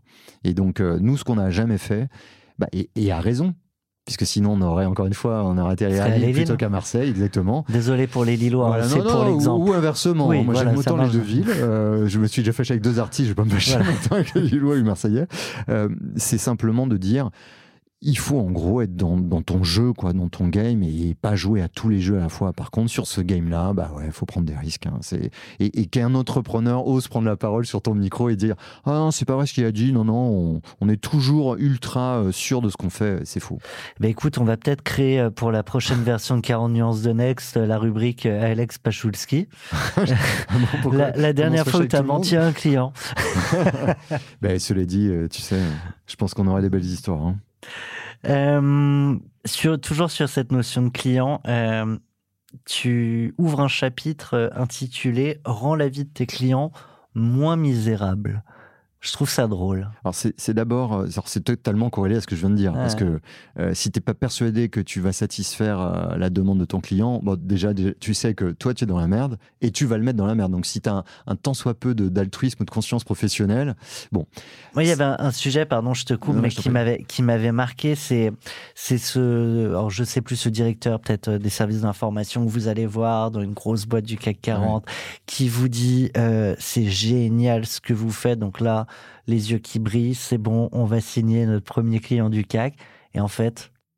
Bah, en fait, donc, euh, ouais, on est, on est ravis, on est aux anges. Et il me dit. Bien sûr, vous comprendrez bien que je ne peux pas vous signer. Bah, évidemment. alors là, on range le stylo, euh, un petit peu déçu, j'avoue, et on, on, ose cette question ah bon, pourquoi? En fait, il nous dit cette chose très simple, donc qui est en lien avec le chapitre sur euh, rendre la vie des clients moins misérable. Il dit bah, en fait, si je vous signe et que ça fonctionne miraculeusement, parce que vous êtes tout petit, inconnu, on va pas venir me féliciter. Personne ne viendra me dire bravo, parce qu'on va jamais féliciter un patron euh, des SIRH. Par contre, si ça marche pas, tout le monde va me tomber dessus en disant mais pourquoi tu n'as pas pris SAP ou Oracle qui sont des leaders reconnus? Ça veut dire qu'à un moment cette phrase on ne verra pas parce que j'ai choisi IBM. Bah oui, c'est ça, exactement. Donc c'est la prime à la sécurité et on est toujours sur la mesure du risque. Donc ça c'est la première chose. Les gens vont majoritairement travailler euh, pour gagner leur vie et essayent de le faire dans les meilleures conditions possibles. Il n'y a pas franchement de raison pour euh, la, bonne gueule euh, ou la bonne foi d'Alexandre Pesulski de se mettre à risque à ce point-là. Ok, alors une fois qu'on a dit ça, c'est un beau principe. Mais comment on le signe ce, Alors, je rends, je rends, à David Bernard ce qui est à David Bernard. C'est lui qui, c'est un des premiers qui m'avait donné ce conseil-là. Euh, rend la vie des clients moins misérable. C'est-à-dire qu'en fait, faut pas oublier que le boulot, pour beaucoup, c'est une obligation. Et donc, quand tu as l'opportunité de passer un bon moment avec euh, un fournisseur, je te parle pas de se taper sur le ventre et de sortir des blagues, mais d'aimer travailler avec des gens, d'avoir l'impression que tu construis quelque chose qui a un peu de sens, euh, que la manière de travailler euh, est assez convergente avec la tienne. Ben, indépendamment du fait justement qu'il y ait la fonctionnalité 42 ou B27 ou pas, tu te dis juste, en fait, j'ai envie de travailler avec cette personne-là. C'est vrai du recrutement, mais c'est extrêmement vrai de la relation client-fournisseur. Et rendre la vie des clients moins misérable, ça veut simplement dire que tu peux t'évertuer, mettre euh, vraiment tout ton cœur, ta tête, toute ton énergie à faire le plus beau projet du monde. Si tu arrives super stressé à chaque réunion, si tu es hyper tendu, si tu génères un niveau de stress sur chaque question, tu as peut-être le meilleur produit du monde, mais les gens vont se dire il me fatigue. C'est-à-dire que je ne peux pas, c'est trop de stress. Donc même s'il y a un super produit, c'est trop cher. Tu vois, le coût d'acquisition, humainement, il est trop cher. Alors qu'à l'inverse, si tu as envie de construire quelque chose avec quelqu'un, tu seras prêt à accepter que peut-être il manque telle fonctionnalité ou telle autre. Alors tu pourrais me dire, ah, c'est vachement égoïste parce que du coup, quelqu'un peut mettre toute sa boîte dans la merde parce qu'il aime bien un fournisseur. Bah, je vais te dire un autre truc plus simple. Est-ce que tu crois que quand il y a une relation client-fournisseur ultra tendue, sur l'outil soi-disant parfait pour la boîte, mais avec un projet qui se passe de façon déplorable parce que les gens s'entendent pas, est-ce que c'est mieux pour l'entreprise? Donc là aussi, une question d'équilibre. C'est pas tout pour le produit et c'est pas tout pour je m'entends bien avec le fournisseur. Ce qui est sûr, c'est que les gens ne sont pas assez honnêtes avec eux-mêmes quand ils sentent que ça le fait pas avec quelqu'un, que ce soit encore une fois au recrutement, dans le choix d'un fournisseur, d'un client, ce que tu veux, vaut mieux pas y aller parce que ça marchera pas. Et tu vas faire des efforts, mais combien d'années, combien de mois et à quel niveau d'intensité? Et donc ça, ça, mm. je crois qu'il faut être super honnête avec soi et, et humble. On peut faire des efforts, mais jusqu'à un certain point. Alexandre, du coup, je vois bien ces deux, euh, finalement, ces deux profils de, clients entre celui qui est prêt à prendre certains risques parce que c'est avec toi qu'ils ont envie de bosser, à l'inverse, euh, d'autres qui sont peut-être plus frileux, en tout cas qui veulent respecter, euh, limiter le risque. Je vais plutôt le dire comme ça. Ce qui m'intéresse, c'est comment, avec ces gens-là, on arrive à faire la bascule si vous y êtes arrivé euh, pour certains Oui, on alors on y est arrivé puisque bon là quand même la fin de l'histoire, c'est que on a signé pas mal d'entreprises du CAC 40, on a quand même eu euh, euh, des, des, grands ministères, on a quand même travaillé avec des SNCF, des EDF, des La Poste, quoi. Donc oui, on, a quand même craqué le truc à un moment donné. Mais il en faut un premier. En fait, est-ce que c'est comme ça sur la confiance qu'on arrive à convaincre les frileux? C'est d'avoir le premier qui te suit et qu'on va chercher dans les gens que tu as évoqué aussi. C'est là où, euh, si tu veux, il faut pas se tromper, on est sur un escalier, quoi. C'est-à-dire qu'on sait pas 0 to 1. Hein, j'adore Peter Thiel, mais je veux dire, là, c'est un escalier, c'est très incrémental. Tu démarres, d'abord, tu n'as rien. Personne ne te fait confiance. Donc là, c'est uniquement quelqu'un qui te fait confiance à toi puisque tu n'as rien. Quand on as 5 comme ça, c'est plus facile. Ces 5-là te permettent euh, d'engranger 15, 20, 50, 100 autres clients. Mais tu as un problème de taille. Là, à un moment donné, c'est un mix de euh, le plan produit que tu vas bâtir pour commencer à adresser des clients d'une taille différente, donc minimiser la prise de risque, parce que tu, commences à vraiment faire valoir tout ce qui importe pour les gens qui, en l'occurrence, parlons de la taille des entreprises, ont une taille supérieure à celle que tu adresses d'habitude. Tu as ensuite le nombre de références que tu peux afficher et tu vas chercher les deux, trois plus gros. Et c'est très simple. Le premier client à 50 000, tu vas chercher trois clients à 10 000. Tu fais communiquer les trois clients à 10 000 en disant voilà pourquoi ils ont fait un beau boulot. Donc, tu sécurises en partie le client à 50. Reste, oui, mais si ça marchait à 10, qu'est-ce qui fait que ça marchera à 50 Et là, tu découpes la différence entre 10 et 50 et tu adresses, alors là, plus du tout sur la notion humaine, confiance, machin, mais ultra rigoureusement, pourquoi tu arrives? En l'occurrence, nous, euh, les tests de charge. Est-ce que quand ça marche à 10 000, la performance est la même à 50 tu, Là, il faut des partenariats. Donc, une des recettes phares, c'est d'avoir l'air plus gros que ce que tu n'es vraiment grâce à des partenaires. Nous, aile gauche à la création IBM qui nous héberge, aile droite, Microsoft qui nous aide sur le logiciel. Ce qui fait qu'au premier jour, on est 4,5 avec 0,3 euh, clients. Et euh, ouais, mais on est capable de faire des tests de charge à 500 000 collaborateurs. Donc, ça, plus euh, qu'est-ce qui se passe si on, merde? Et donc évidemment, euh, les contrats des premiers clients un peu trop gros pour toi, et donc l'histoire, je la raconte dans le livre, euh, ce premier client qui, en gros, en termes de rémunération, c'est dix fois ce qu'on a l'habitude de faire. Donc en termes de perf, même si tu veux de fonctionnalité, c'est pas les mêmes fonctionnalités. Hein. On l'a vu entre Pôle emploi EDF, 3 millions d'heures à 9 millions d'heures de, formation, tu peux te dire, bon, c'est des millions. Non, non, de 3 à 9, il y a énormément de différence. Bah là, qu'est-ce qui se passe? Le, DRH, qui était vraiment, je le salue s'il nous écoute, il se reconnaîtra, nous dit bon, bah là, c'est très simple. Donc, euh, on a fait tout ce que je viens de te dire, hein, Thomas. Mais à la fin, il y a quand même ce risque. Il y a quand même ce saut dans le vide de la personne qui va te dire ok, j'y vais.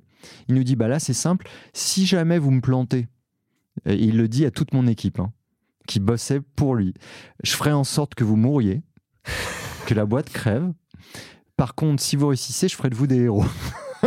je véridique. Et donc, euh, on a réussi. là, tu arrives dans ta notion de quête, Seigneur des Anneaux. Ah, mais là, on est euh, dedans. Et je peux te dire que tu es avec. Euh, tu sais pas si tu es face à Sauron. en tout cas, tu as peur. Je peux, je peux, te dire que tu as peur. Tu te dis, waouh, si les gens sont pas démotivés ou terrifiés après ça, good luck. Et en fait, on y est arrivé. Et quand on y est arrivé, la personne, pendant 6 à 7 ans, donc pour répondre à ta question concrètement, a pris des appels en disant ils m'ont pas planté. Et c'était la première fois qu'il le faisait à cette taille-là. Ce qui fait que la fois d'après, où on fait dix fois la taille de cette personne, ben, euh, tu te dis, bon, ils ont l'habitude de faire des jumps. Donc, tu dois découper l'appréhension de la personne en petits bouts et adresser chaque petit bout. Mais il n'y a pas de saut quantique. Ça n'existe pas. Je n'y crois pas en tout cas. Sans transition, euh, la suite, pour rester dans les parallèles, moi je cite les guignols de l'info. euh... Allons-y, après Philippe Laville. Hein, Euh, sur le, chapitre autour de la culture d'entreprise, il y a, moi, il y en a deux. Il y a deux points que je voulais relever. Euh, celui qui dit vite ta culture ne la raconte pas. Et ça, je trouve que c'est euh, un, vrai sujet, moins dans les startups peut-être, mais encore que, mm. que dans certains grands groupes. Donc voilà, ça y est, on, rentre dans le débat. oui, bah, dans les grands groupes, c'est moqué c'est moqué, c'est-à-dire euh, c'est facile de mettre des kakémonos au mur et de faire des séminaires de team building euh, avec des, euh, des prestataires payés des centaines de, millions de, centaines de milliers d'euros pour une journée où au forceps on va faire croire qu'on est tous relax, cool et que la valeur c'est excellence, plaisir et générosité. Bon. Et, surtout que ces valeurs sont amenées à changer tous les trois ans, ce qui interroge sur la, le fond des valeurs. Moi je te dis malheureusement j'adorerais changer aussi vite, être ultra flexible, mais mes valeurs malheureusement malheureusement évolue un peu moins vite. Je crois que c'est le cas des entreprises aussi. Donc, bon, évidemment, là, c'est moqué souvent. Quand une valeur est réelle, tu n'as pas besoin d'en parler. D'ailleurs, tu sais, excuse-moi du parallèle, mais euh, je suis pas sûr que c'est parce que tu dis à quelqu'un que tu l'aimes qu'il va le ressentir. Euh, moi, on n'est pas forcément très démonstratif dans, votre environnement. On préfère les actes aux mots. Bah, là, finalement, la culture, c'est pareil. Si tu es obligé de dire, mais je te dis qu'on est bienveillant, tu vois bien qu'il y a des kakémonos partout. Non, si la bienveillance est là, je te donne un exemple très concret, hein, pareil, pour que ce soit pas du bullshit. Euh, j'ai fait toutes les promos de onboarding. Donc, on faisait des promos et, et j'en ai raté une fois parce que j'étais malade en 15 ans. Et tous les candidats disent la même chose. On sent une bienveillance dans cette boîte, c'est étonnant. Alors c'est faux que ce soit pas affiché au mur. Alors qu'est-ce que ça veut dire? Bah, Ça veut dire qu'en fait, dans toutes les interactions qu'ils ont eues, avec les RH, avec les managers, avec euh, peut-être la standardiste ou le standardiste, ils ont senti quelque chose. Et ça peut pas du bullshit et ultra coordonné à ce point-là. C'est Rocard qui disait, faut quand même euh, faire confiance à la connerie naturelle plutôt qu'à la capacité à créer des complots, quoi. Et en fait, tu peux pas euh, à ce point-là te coordonner pour donner l'illusion de quelque chose. Donc, quand les gens tous te le disent, t'as pas besoin de faire des études et appeler McKinsey. Tu sais que tu es bienveillant. Et l'inverse est tout aussi vrai. Tu t'imagines d'une certaine façon dans la culture de l'excellence, on te dit, mais c'est un bric-à-brac, c'est le bordel, c'est euh, c'est pas ambitieux. Tu, bon, bah, tu, peux, tu peux prononcer le mot excellence tous les matins en arrivant au boulot, ça en fait pas une valeur. Donc, c'est vrai que la limite de ce que je dis, c'est que à un moment donné, quand tu veux, euh, quand tu es 600, 6000, 60 000, comment ça rayonne? Le rayonnement, c'est jamais que les individus qui t'entourent. Et donc, il se peut qu'à un moment donné, il y ait des cultures. Parce que tu as des pays, parce que tu as des départements, parce que tu as des managers. Et donc, à Et ça, faut l'accepter. Oui, il faut l'accepter, mais il faut aussi lutter contre ça. C'est-à-dire que régulièrement, il faut essayer de reconstruire une culture commune. C'est pour ça que j'ai découvert ça. On ne préserve pas sa culture. On la perd et on la reconstruit sans cesse. Et ce qui compte quand les fondateurs sont encore là, quand ceux qui ont à cœur que les éléments initiaux soient toujours là, c'est de remettre dans des ensembles, quand on est passé en trois ans de 150 à 450 personnes, je peux t'assurer que la petite culture a été saccagée. Mais on, a recréé avec d'autres us et coutumes, d'autres pratiques, d'autres modes de gestion de crise, d'autres processus, la façon de refaire vivre ce qui comptait pour nous en acceptant qu'il y ait des nouveaux éléments dans la culture qui soient liés à ces 450 plutôt qu'à ces 150, qui soient liés à, du multiculturel, du multi, euh, euh, multisectoriel et tout ce que tu veux. Donc, c'est un mix, encore une fois, un équilibre entre les valeurs pour lesquelles tu es prêt à te battre et la place que tu laisses aux gens qui arrivent pour qu'ils mettent aussi de le même. Concrètement, euh, tu l'as dit, c'est des actes euh, plus que plus que des mots. Euh, vous, vous l'avez vécu ce, ce, délitement à un moment parce que forcément, tu t'es plus au quotidien avec chacun. C'est plus toi qui insuffle tout à tout le monde. Ce qui est possible à 10, à 20, à 30, les plus à 600. Comment vous en apercevez déjà qu'en fait il y a une grosse dissonance entre ce que vous pensez avoir créé, ce qui était une réalité pour tout le monde, et, et très concrètement, sur quoi vous décidez d'appuyer quand tu dis on a mis en, place des choses Quoi? Alors d'abord, comment tu t'en rends compte? C'est très simple. Euh, tu as une crise client, puisqu'il y a toujours des crises clients. Et là, tu appuies sur le bouton résolution de la crise client, qui a toujours bien fonctionné jusqu'à présent. Et puis ça ça marche plus. Ça marche plus, ça veut dire que là où les gens avaient dans cette culture une façon parce que culture c'est pas la culture c'est de se retrouver le jeudi soir à un after work et c'est pas ça la culture la culture, c'est comment tu résous tes crises, comment tu prends tes décisions, comment tu accueilles les gens, comment tu te sépares des gens. Tout ça, c'est la culture. Et, tu as donc un problème client, par exemple, et tu te rends compte que ça répond plus. C'est-à-dire que les gens n'ont plus le même engagement, plus la même façon de procéder. Ils créent 27 réunions quand y en avait que 3. Et donc, tu te dis, merde, euh, pourquoi ils sont comme ça? Pourquoi ils compliquent tout? Qu'est-ce qu'on a raté? Qu'est-ce qu'on a perdu? Et donc, tu es obligé de te questionner. Alors, qu'est-ce qu'on fait concrètement? D'abord, euh, évidemment que tu peux pas toucher les 600. Qu'est-ce qui se passe dans les entreprises quand tu grandis? Bah, Tu touches plus que ton râteau des N-1 et des N-2 si tu es un aventurier. Bah, ça, c'est la pire des conneries qu'on puisse faire. Ça veut dire que tu touches plus personne. Tu ne touches que par effet d'onde. Donc, il faut Avec une déperdition de tout à chaque fois. Tu imagines la déperdition, la distorsion du signal. Donc, la première chose qu'il faut faire, c'est péter la hiérarchie, retravailler par projet, choisir des projets qui te donne euh, une raison réelle, pas juste comme un couillon de balader dans les couloirs en faisant moi je parle à tout le monde.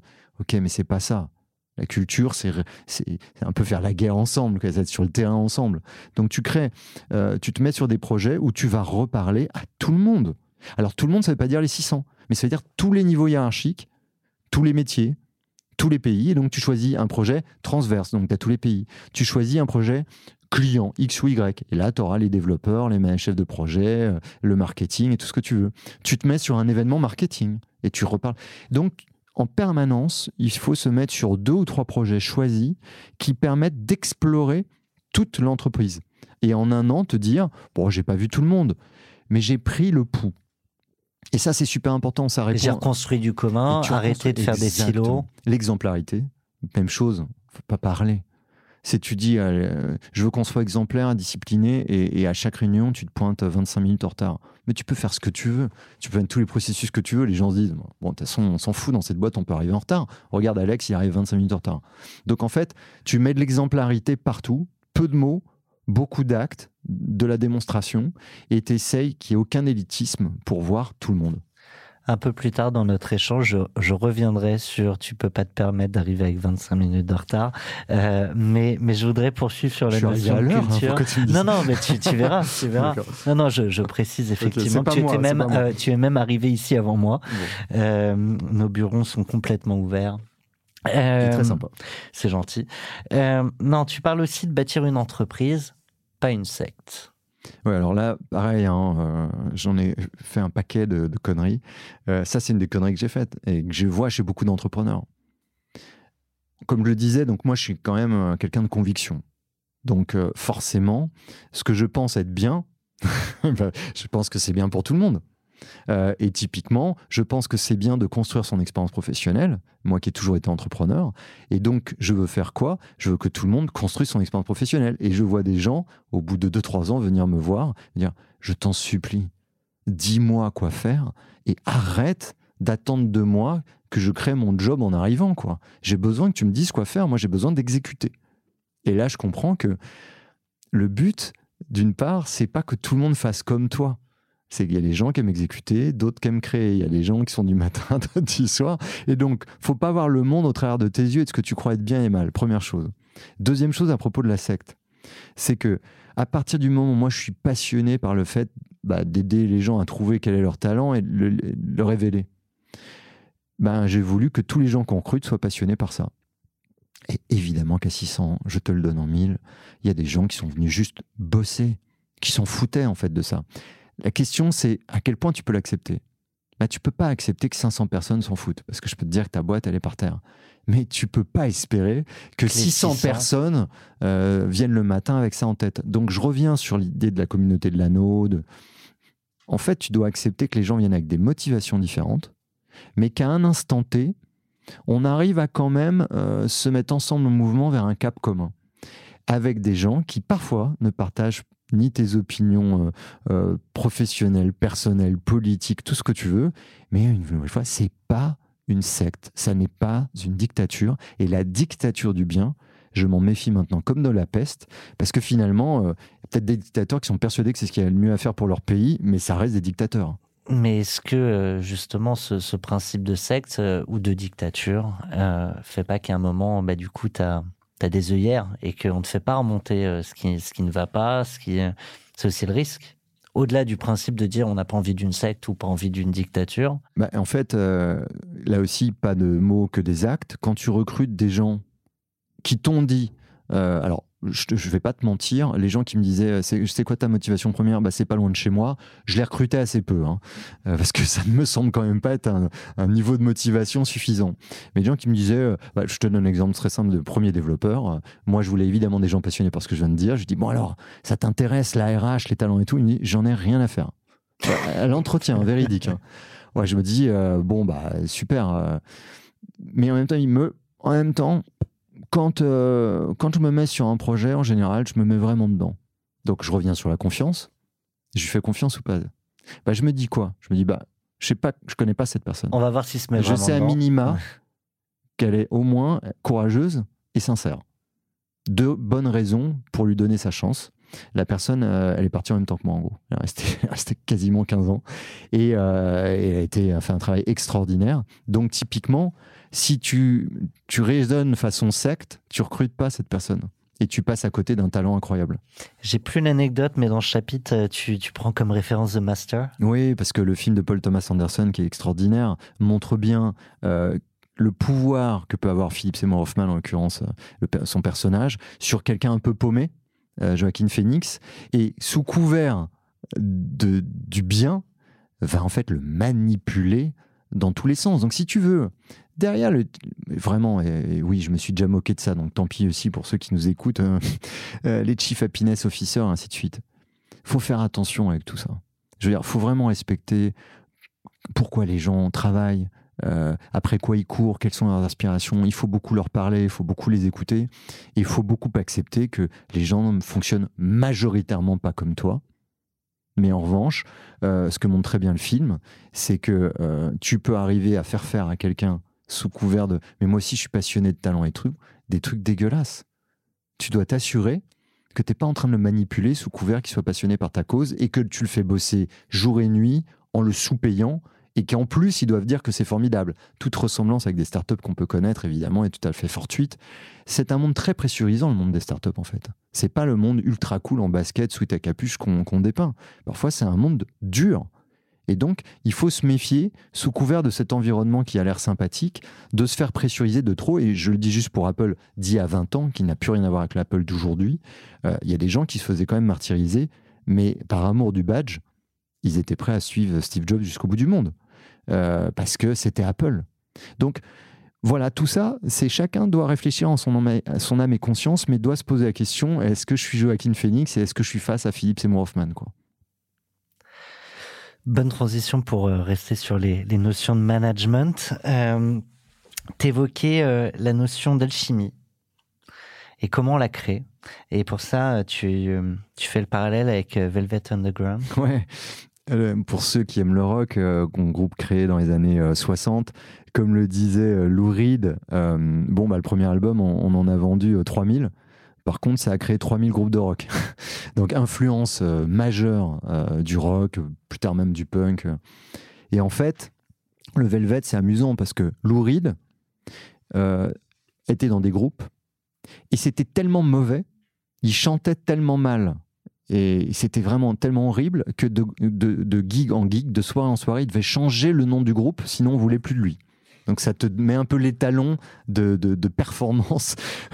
Et John Cale, qui est un, intellectuel euh, hallucinant, euh, lui, euh, il avait vu sur une pièce de Debussy qu'en fait, il fallait jouer cette pièce 840 fois d'affilée. Et lui s'amusait à faire des spectacles de 18 heures en répétant 840 fois la même chose. By the way, le Velvet, et notamment un des membres, inventera le drone, c'est-à-dire ce petit gimmick répétitif indépendamment de la suite harmonique d'accords. Et donc, ce qui est amusant avec ce groupe-là, c'est que tu les prends indépendamment. Donc, tu as un, esthète euh, qui tue tout le monde 18 heures et l'autre dont personne ne veut. Ils se mettent ensemble et ils font quand même un des plus grands groupes de rock qui n'est pas un des plus gros vendeurs, mais qui est un des plus gros influenceurs du rock sur les 30 euh, années qu'on suivi. Dans ce chapitre-là, tu reviens sur une anecdote que je trouve euh, importante pour illustrer cette notion d'alchimie et en même temps à quel point parfois on peut créer des, des difficultés pour que le, rouage tourne aussi. Tu, prends l'exemple euh, d'un de tes collaborateurs, je crois, très talentueux, qui arrive systématiquement avec cinq minutes de retard après la fin de chaque réunion. Donc ça crée des crispations et tu vas le défendre. Et alors là, pour le coup, euh, il y a débat. Alchimisme et, ou favoritisme. Ouais. Euh, en fait, l'alchimie, donc, c'est, c'est pour moi, désolé de cette définition infantile, c'est une forme de magie qui s'opère dans un groupe. C'est un dîner que vous faites. Euh, tu prends cinq personnes un samedi soir, tu reprends cinq personnes, les cinq mêmes le samedi d'après. Tu as un dîner euh, incroyable, une ambiance, un climat, les gens partent plus, euh, des débats passionnés. Et puis la semaine d'après, je sais pas, les gens sont moins en forme, la bouffe est moins bonne, j'en sais rien, t'es de mauvaise humeur. Ça rien. Ça, ça, ça, se passe pas. Il n'y a pas de recette là aussi, on ferait que des dîners euh, super sympas sinon. C'est ça l'alchimie. Alors quand tu es manager, c'est ça ton job.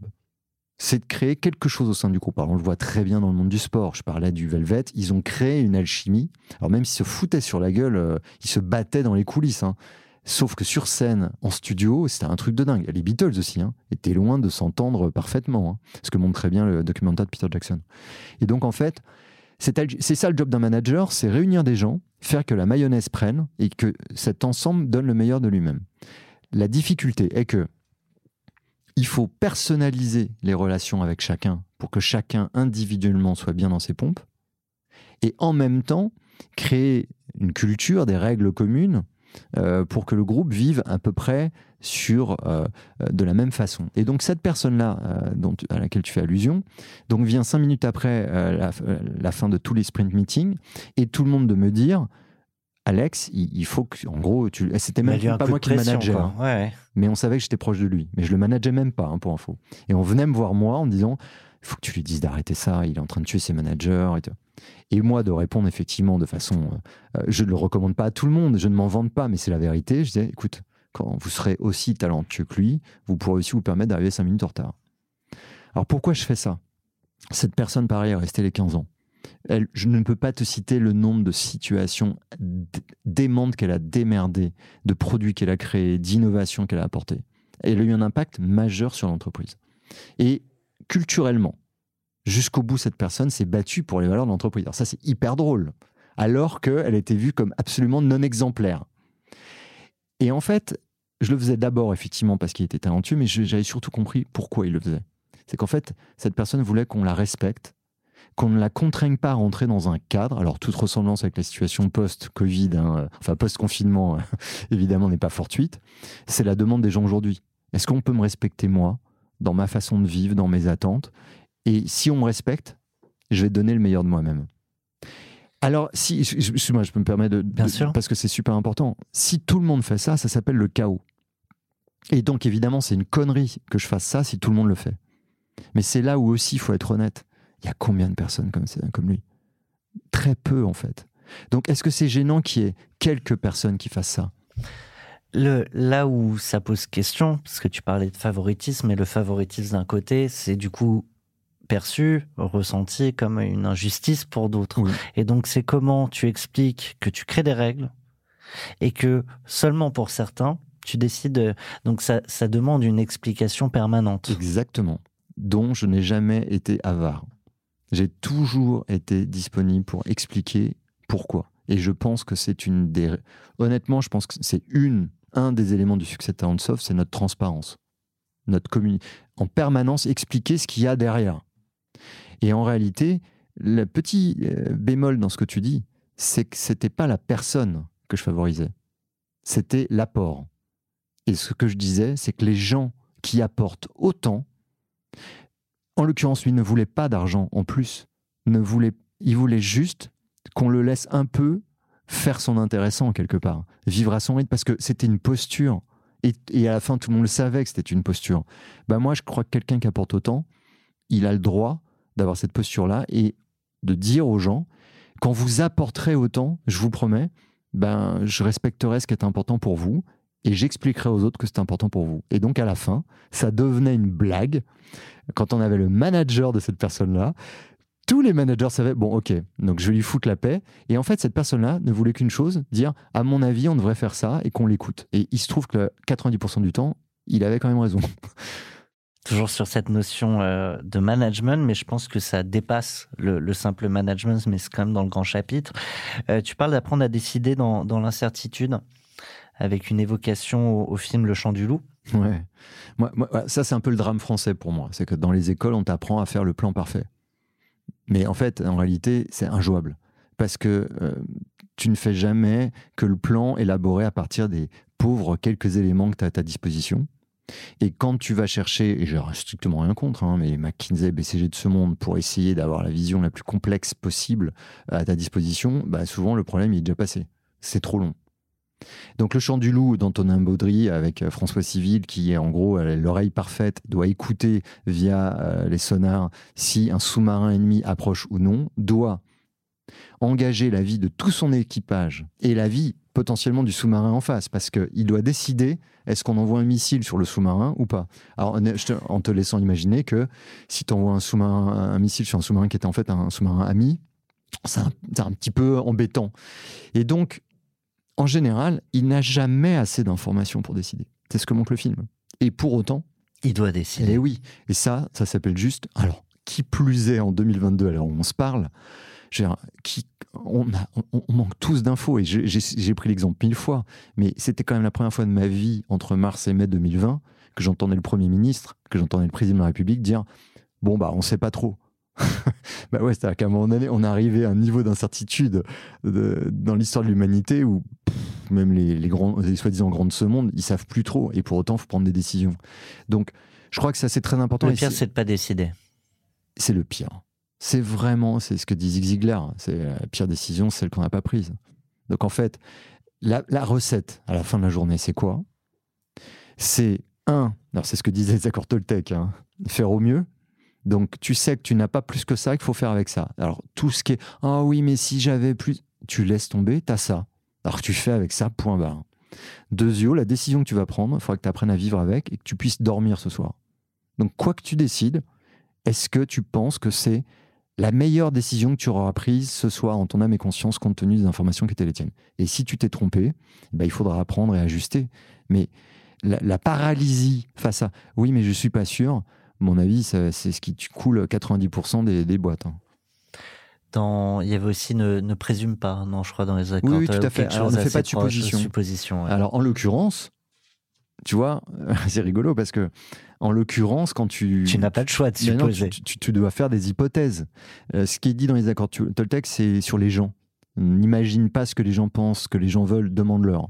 Et par contre, c'est plus simple. Quand c'est plus simple, mais a priori pas parce qu'on le fait assez rarement quand même. Mais euh, on préfère largement imaginer. Mais voilà, pour ce qui est de la prise de décision, là-dessus, on n'était pas trop mauvais nous. En fait, on était très pragmatique. On sortait pas pour le coup de, ces filières-là.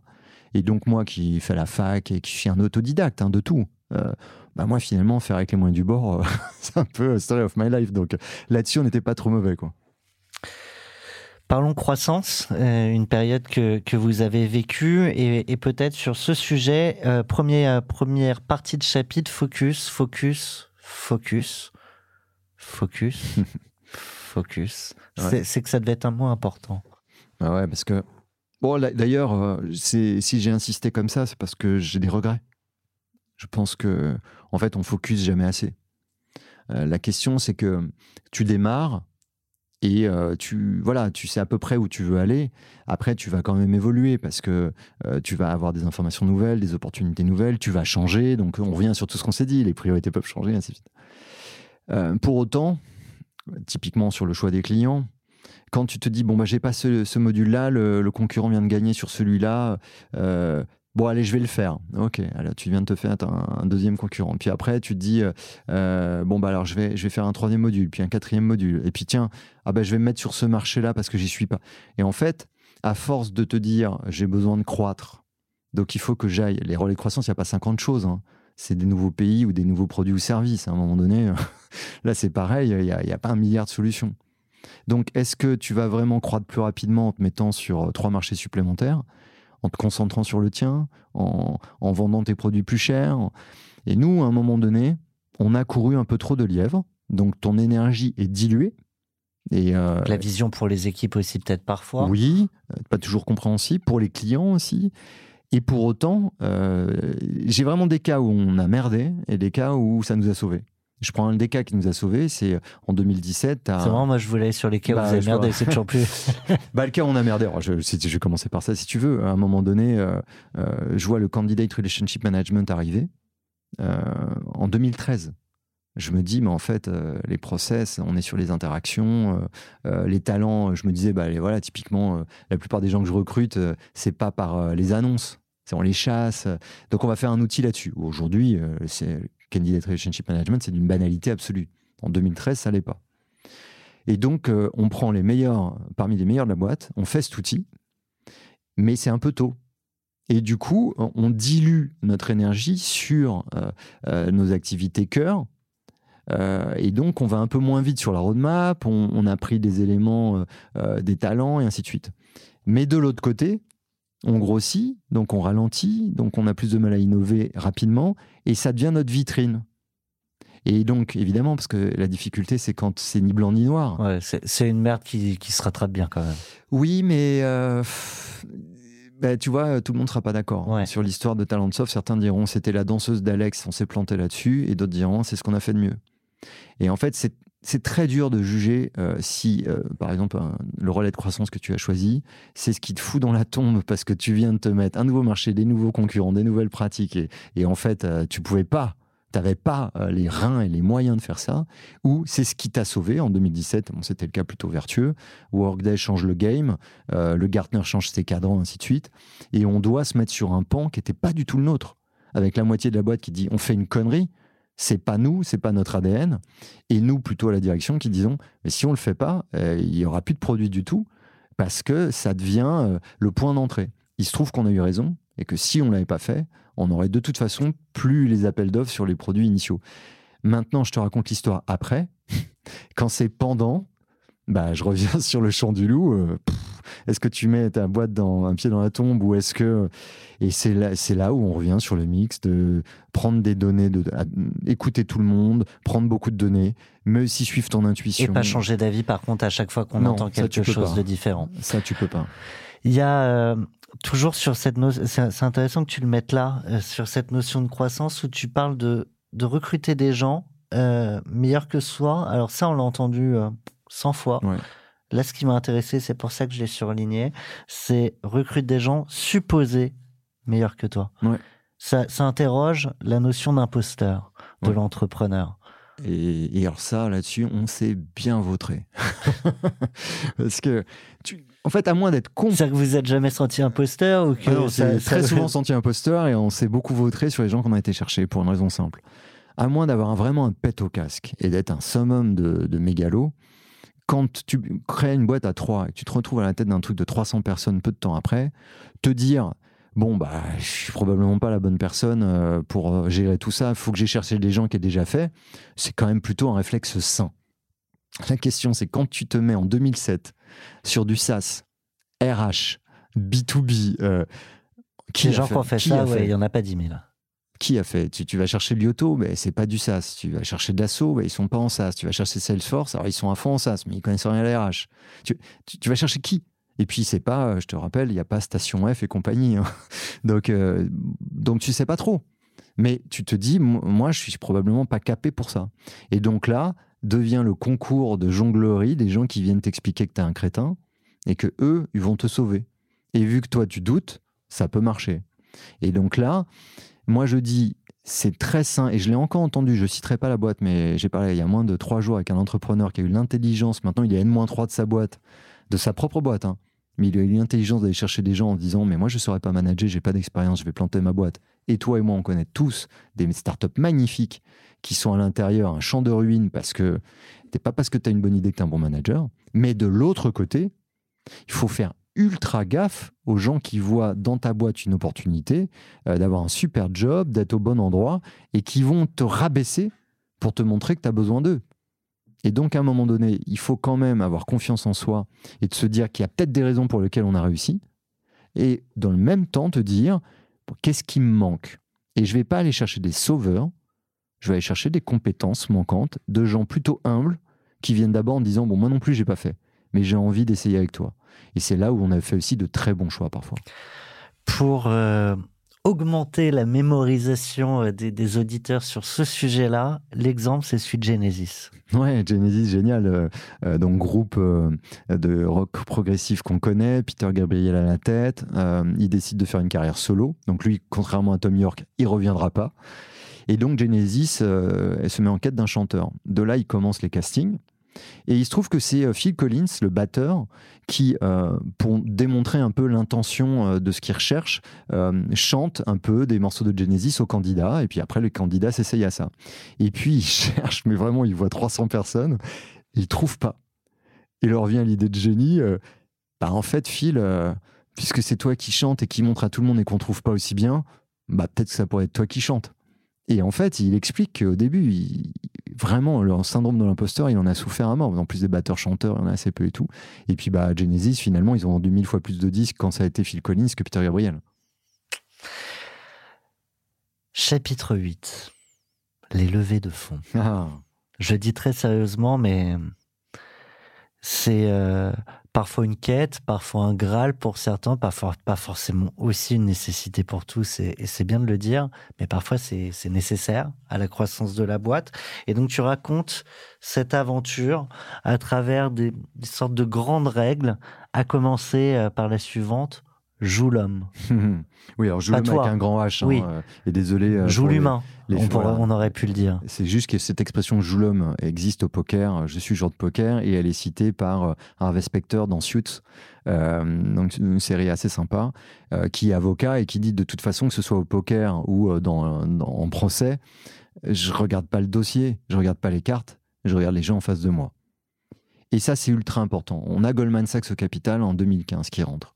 Goldman Sachs, il y a eu Margin Call, il y a eu le documentaire Canal. Donc à ce moment-là, on n'en a pas une image hallucinante. hein.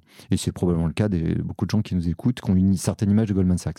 Mais on n'a pas Goldman Sachs à table. On a trois personnes. Et en fait, les marques, ça n'existe pas. Euh, Capgemini, c'est ni bien ni pas bien. Vous adorez certains chefs de projet, vous en aimerez pas d'autres. On connaît tous ça. Euh, vous aimez travailler avec des gens, ils partent de la boîte, vous aimez plus la boîte. Et ils vont Et ailleurs. tu tout poursuis avec eux. ailleurs. Exactement. Donc en fait, ce qui compte, c'est le lien qu'on va tisser avec euh, les investisseurs. Et évidemment, il y a des cultures de boîtes. Donc il y a des boîtes vers lesquelles on tendra plus naturellement que d'autres. Mais à la fin de la journée, on parle des gens parlent à des gens. Et que ce soit des actionnaires qui te donnent 500 millions, euh, pardon, des investisseurs, euh, enfin qui deviennent de de facto actionnaires, ou euh, que ce soit des clients, des... ça vient toujours à la même dynamique. Ça reste des gens même s'ils te confient des centaines de millions. Donc ça, il faut pas l'oublier. Et il faut pas oublier non plus qu'à la fin de la journée, dans tes boards, ils se passeront bien ou ils se passeront mal, pas uniquement à cause de tes chiffres, mais à cause des relations. Oui, parce que c'est. on le dit pour un associé, mais c'est la même chose, c'est un mariage. Il n'y a que Avec Des des, relations. intérêts. et des rôles différents. C'est un film. Il y a des investisseurs, des actionnaires, des associés, des clients, des fournisseurs, mais c'est des gens.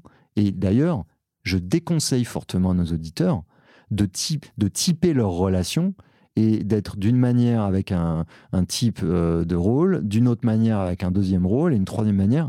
Ça, ça fait des girouettes. On comprend pas qui ils sont, on comprend pas ce qu'ils font, et à la fin de la journée, ils savent plus qui ils sont non plus d'ailleurs. Moi, je conseille d'être toujours pareil avec tout le monde. Simplement, il y a des codes, et c'est comme quand on voyage, ben c'est les mêmes intentions, mais avec des langues différentes. Il faut parler des langues différentes, mais il faut pas commencer à raconter autre chose. Tu conclus. Alors évidemment, je, je ramène au livre hein, parce qu'il y a, il y, a, il y a beaucoup plus de sujets qui sont abordés dedans, mais euh, le, le temps nous est compté. Mais sur cette partie-là, tu, tu l'as conclu en, en rappelant Ne vends pas ton âme au diable. Mhm. Donc là, on part avec euh, Al Pacino, Kenny Reeves.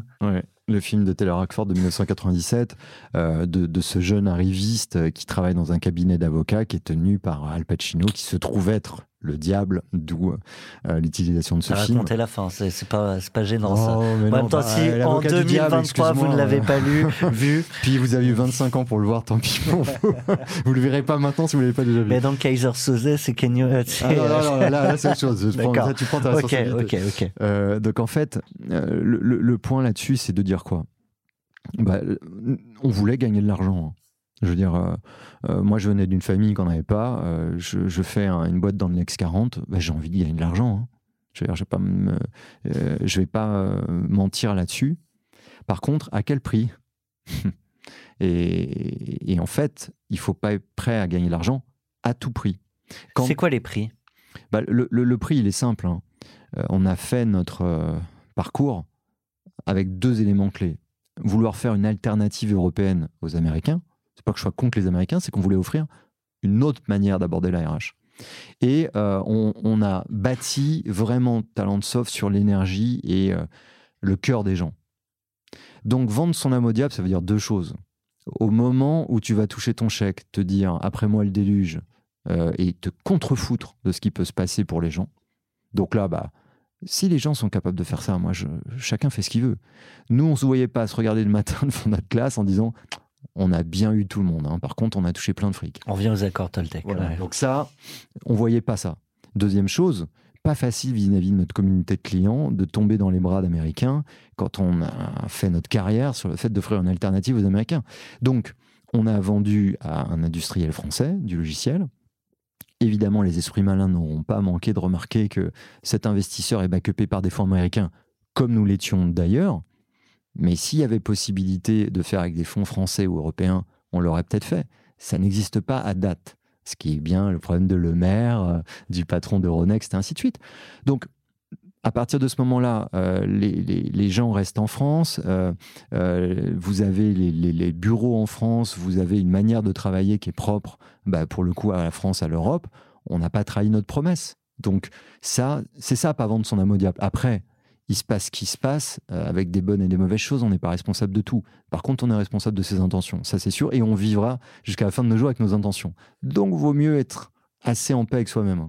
Dans cette relation euh, entrepreneur, euh, investisseur, fonds, parfois ça se passe très mal, Oui. du fait de l'un ou du fait des autres? Bah, écoute, c'est quasiment la synthèse de tout ce qu'on s'est dit. C'est-à-dire que si tu ne vois dans l'investisseur que le pognon, tu te dis, bon, ben, de toute façon, je leur raconte ce qu'ils ont envie d'entendre, je prends l'argent, puis on verra après. Si ça se passe mal, tu peux pas dire que tu es pour rien. Et puis de l'autre côté, c'est tout aussi vrai. Ils veulent avoir euh, une boîte dans leur portfolio, ils leur racontent n'importe quoi, et après, c'est une catastrophe. Donc on revient à quoi? D'où le fameux joue l'homme. Ben, l'argent, c'est une chose, mais il faut vraiment, vraiment, vraiment regarder la relation. Et très sincèrement, quand on est capable de faire une boîte qui va au Next 40, on est quand même capable de faire un peu ses devoirs et de se d'aller parler aux gens des deux côtés. Hein. Dans les Avec- portfolios. Dans les portfolios. euh, et vraiment, c'est aussi vrai pour les investisseurs que les entrepreneurs. Tu vas parler aux gens et tu vas voir est-ce que c'est vrai quelle est pas, demande. il faut vraiment ne pas hésiter à aller voir, demander des recommandations, euh, et puis essayer surtout, surtout, surtout de voir si la trajectoire de l'entreprise semble en accord avec les dits. Et, et si tu te rends compte qu'une boîte, elle te dit quelque chose, mais que tout indique que sa trajectoire va ailleurs, bah, faut pas faire confiance. Et là, encore une fois, moi, je connais que le travail. Hein. Faut bosser, quoi. Si tu veux pas bosser, tu veux pas faire tes devoirs et que tu te fais avoir, honnêtement, tant pis, quoi. On aurait pu euh, conclure euh, là-dessus, parce que c'est, le final, mais le final, c'est aussi euh, le chapitre 9. C'est celui dans lequel tu veux raconter la, session de, de Talentsoft. Ce que je te propose, euh, c'est de laisser un peu de suspense euh, pour nos auditeurs et qu'on te retrouve dans notre autre podcast euh, qui s'adresse évidemment à, à tous ceux qui s'intéressent aux entrepreneurs et aux sessions d'entreprise. Ce sera euh, Cash Out et ce sera en musique. T'as déjà choisi tes, tes musiques? Pas encore, je vais faire ça pendant le break de Noël. Je présume qu'il n'y aura ni Jean-Louis Aubert ni Philippe Laville. J'adore Jean-Louis mais Aubert. peut-être et- M, peut-être M, peut-être. M que, et Sting que, que tu évoques aussi dans, dans cet ouvrage. En tout cas, euh, je crois que le, le premier, enfin je crois pas, je suis même certain, euh, la première fois qu'on t'a eu dans 40 nuances de Next, c'était en plein confinement, c'était à distance, et même à distance, on était ressorti euh, du studio avec Olivier en disant tu le connais ou tu le connais pas, mais il y a un truc, c'est qu'à la fin de ces deux heures, on avait envie de t'embarquer, d'aller boire un verre, refaire le monde, euh, ce qui est pas toujours évident à distance. Donc, euh, je te propose qu'on conclue, qu'on aille boire un verre et qu'on aille refaire euh, le monde. Startup Story, euh, le guide pop culture de l'entrepreneuriat, Alexandre Pachulski. On se retrouve à ton prochain ouvrage. Merci beaucoup, Thomas. Ça aurait pu être la conclusion parfaite.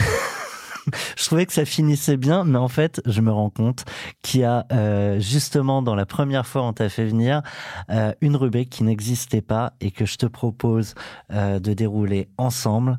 On a pris un, un jeune, un jeune premier qui nous fait les voix off et qui va te lancer.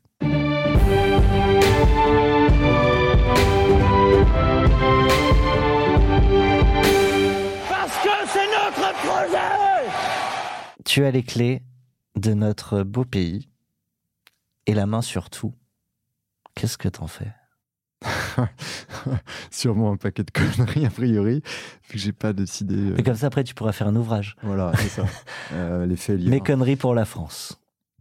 Bon, ce que je ferais finalement, ce serait peut-être pas extrêmement différent de ce dont on vient de parler. C'est d'abord la première chose que je ferais, c'est que je ferais exploser la notion de langue de bois en politique. parce que je crois qu'en fait tout le monde perd avec ça. Vraiment tout le monde perd. Donc je serais, comme on l'a dit, sur la transparence, à expliquer un peu ma vision des choses, fausse évidemment, forcément, euh, partielle, parcellaire, tout ce que tu veux. Mais euh, je dirais, voilà, moi, comment je vois les choses. J'essaierai du coup d'écouter au maximum. Donc, euh, tout ce qui est convention citoyenne et autres, je trouve c'est positif.